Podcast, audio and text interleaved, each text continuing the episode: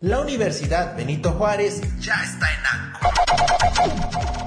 Entrevistas y mucho más. Bienvenido.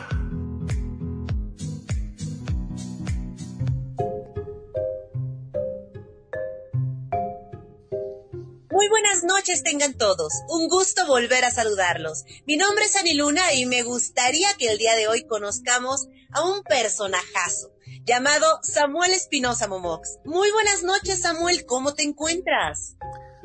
Hola, Ani. Estoy muy bien. Muchas gracias por tenerme. Gracias a todas las personas que nos están escuchando y es un gusto estar con ustedes. La verdad es que el gusto es para nosotros, Samuel, especialmente que hayas aceptado platicarnos un poco o un mucho respecto a tu historia.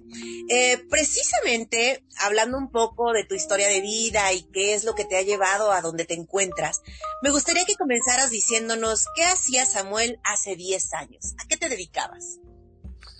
Mira, hace 10 años era eh, becario de un programa que se llama Jóvenes Creadores del FONCA y bueno, me dedicaba a escribir un libro que se llamaba Folk Singer del que no queda mucho rastro y de manera alternativa también eh, era profesor de literatura en inglés eh, y bueno, eh, durante un año y medio estuve haciendo eso, pero de ahí hacia acá han pasado muchísimas cosas que creo que vamos a platicar un poco. Por supuesto que sí, pero entonces me entra la duda, ¿en qué momento entró lo de la barbería? O sea, platícanos un poco. Mira, eh, yo estudié lingüística y literatura hispánica en la UAP y pues yo estaba muy seguro de mi vocación como, si no escritor, al menos como como profesor de literatura, como investigador. Durante mucho tiempo me dediqué a, hacer investigación educativa en medio indígena y eh, pasé un buen rato haciendo investigación. Eh, de hecho, mi tesis de, de, licenciatura era sobre educación indígena, sobre adquisición del lenguaje, tenía muchos proyectos y creo que las circunstancias de la vida nos van modificando eh, nuestros planes y a veces desde adentro pensamos que, es algo triste o difícil, pero sobre la marcha nos vamos dando cuenta de que pues hay cosas que se van conectando y en mi caso pues eh, después de, de, una situación lamentable en la que mi asesora de tesis falleció y donde tuve que dejar mis proyectos pues empecé con un nuevo proyecto de tesis y de vida que era dedicarme a escribir y todo comenzó o mucho comenzó gracias a la influencia de mi abuelo. Mi abuelo fue peluquero, porque en ese entonces no se les llamaba barbero, sino peluquero, durante más de 50 años. Y pues yo fui el primero de sus nietos y tuve una relación muy cercana. Entonces siempre estuve muy cerca de la peluquería hasta que pues un día entre entre pagar un poquito mis mi cercanía con él tuve que, escribir un libro al respecto y también me acerqué a, explorar la barbería como un oficio. Ah, o sea que hay un libro en particular respecto a todo esto.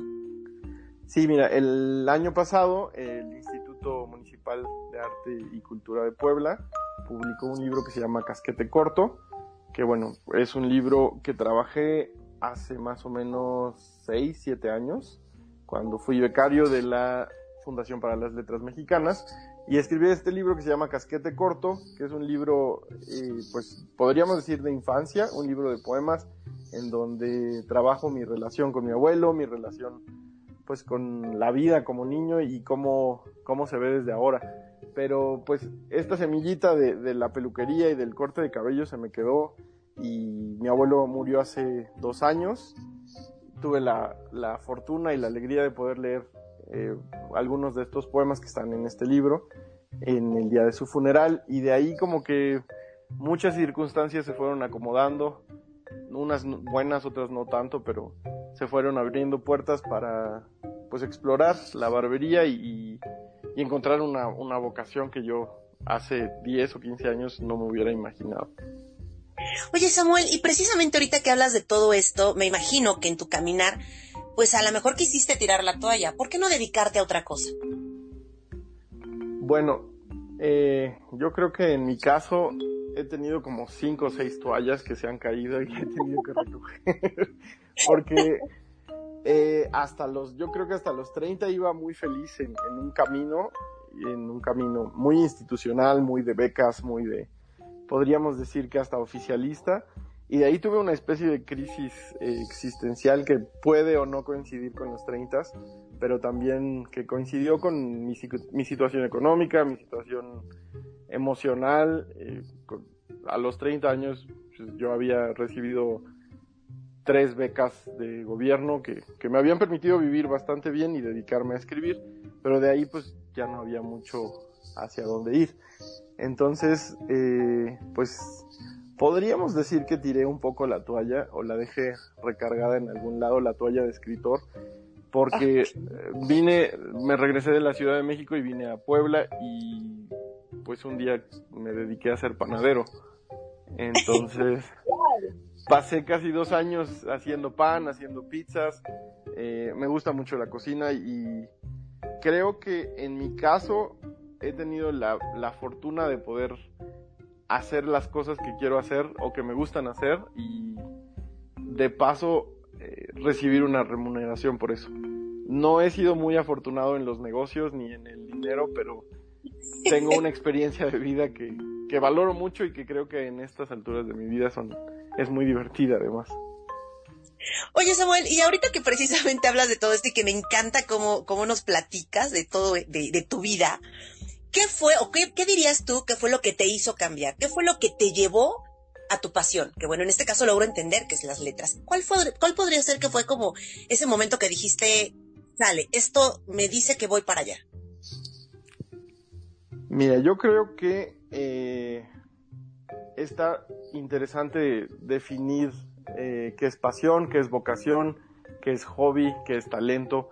Y a veces eh, lo, lo, curioso de nuestro sistema educativo es que tenemos que decidirnos por un área a los 17 años cuando muy claramente no estamos listos para tomar una decisión que va a marcar toda nuestra vida, ¿no? Y yo creo que a mí me gustaba un poco toda la, la institución académica. Me gustaba mucho estudiar. Creo que después de una adolescencia un poco accidentada, en el sentido de que fui un adolescente muy desordenado, con muchos problemas en la escuela, de repente encontré un refugio en, estudiar y, sobre todo un refugio de, pues de ganarme un lugar en el mundo, ¿no? O sea, eh, en, en la secundaria nadie daba un peso académicamente por mí y un poco mi orgullo me llevó a, a, estudiar y a, a, buscar aprender pues idiomas. Empecé a estudiar francés en la, en la prepa y de ahí como que se me hizo algo muy natural estudiar literatura pues porque me gustaba estudiar. Yo creo que encontré, siempre hay un, un maestro o maestra que nos lleva y nos va orientando un poquito hacia, hacia nuestra vocación y hacia nuestra pasión. Y en mi caso, pues yo encontré que me gustaba mucho la manera en la que la literatura, la poesía y en general las artes despiertan algo en nosotros. Pero de ahí no estoy muy seguro de cómo, nada más de repente un día ya estaba anotado para estudiar literatura y creo que no fue una mala elección. A veces, eh, algunas veces sí pensé que, que debía haber estudiado algo que, que fuera más seguro económicamente, pero siento que viendo hacia atrás es, fue una decisión, eh, si no tan acertada, por lo menos la que le ha dado más color a mi vida, ¿no? Y, de ahí, pues puedo decir que me ha ido bastante bien dentro de todo. Me, encanta la palabra que utilizas de darle color a tu vida. Me, me, gusta mucho. Y precisamente dándole un poco de color a tu vida, me gustaría que nos pudieras decir que nos encontraremos en tu conferencia. ¿Por qué tenemos que escucharte? Pues mira, justo eh, cuando recibí la invitación para esta conferencia, trataba de pensar qué puedo aportar o, qué podría interesarle a alguien que me escuche. Sobre todo pensando que eh, ya dedicarse a escribir o leer poesía en estos tiempos no es algo tan interesante. Y, y, lo que, la conclusión a la que yo llegué fue que mi experiencia de vida puede no ser la mejor, pero sí puede ser un ejemplo para otras personas en algunas cosas.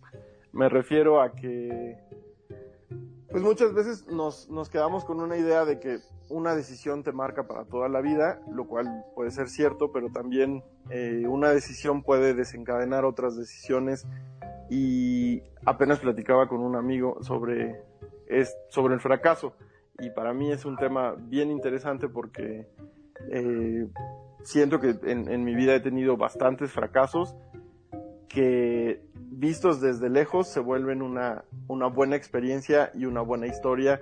Y al final, pues creo que la literatura y, en general las artes, ya sea como se presentaban hace 200 años, hace 100 años, o ahorita en Netflix y en Amazon y en TikTok, pues todos queremos saber y escuchar una historia, ¿no? Y al final creo que eh, si hay algo interesante en, en, una conferencia en donde yo esté, puede ser que haya historias entretenidas, historias que, pues de alguna manera nos pueden mover a, tomar decisiones que, que a veces nos da miedo. Yo creo que tomé muchas decisiones viendo a otros amigos, viendo a otras personas que, pues que se iban por el camino menos, menos poblado, menos fácil y aún así lo lograban. Entonces, creo que si hay algo que puede ser interesante en esta conferencia que vamos a tener, va a ser saber que hay otras maneras de tomar decisiones, que no siempre el seguir solo un camino y no voltearse o, o solo eh, enfocarse en, en, ciertos aspectos de la vida como en el económico